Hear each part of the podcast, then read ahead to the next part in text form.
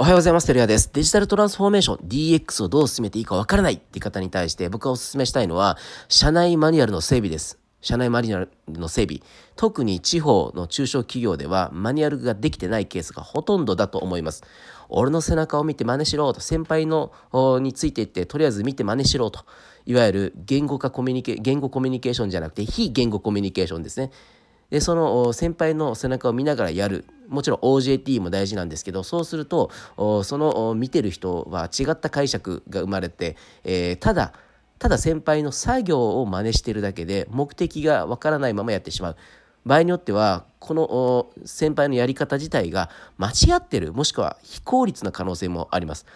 なのでお勧めしたいのはまずはあのドキュメント化していく。ことですね。この業務フロー、この業務をしていくために必要なタスクはこれですと。そのタスクの目的はこれで、そのタスクに必要な知識はこれで、えー、そのタスクを実行するためのスキルはこれですと。そのスキルのトレーニングは1から10までのステップがありますと。まずあなたは1から5までを学んでください。みたいな感じでしっかりとマニュアル化していく。ことをお勧めします。これがないとですね、再現性をもたらせない、あるいはデジタルに置き換えられなかったりします。場合によってはこのマニュアルがあることによって1から5のタスクっていうのはこれはじゃあもうデジタル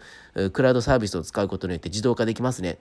そういったこともできるので、え、しっかりとマニュアルを整備していくことがお勧めします。うちもですね、あの社内の細かいマニュアルっていうのは結構整備しているので、クライアントからこんな資料ないのって言われたら、社内マニュアルをピッて URL メールで送ったりするだけで解決したりするので、えー、めちゃくちゃリソースがあの削減できますので、まずは、え、DX を進める前に、社内の業務フローの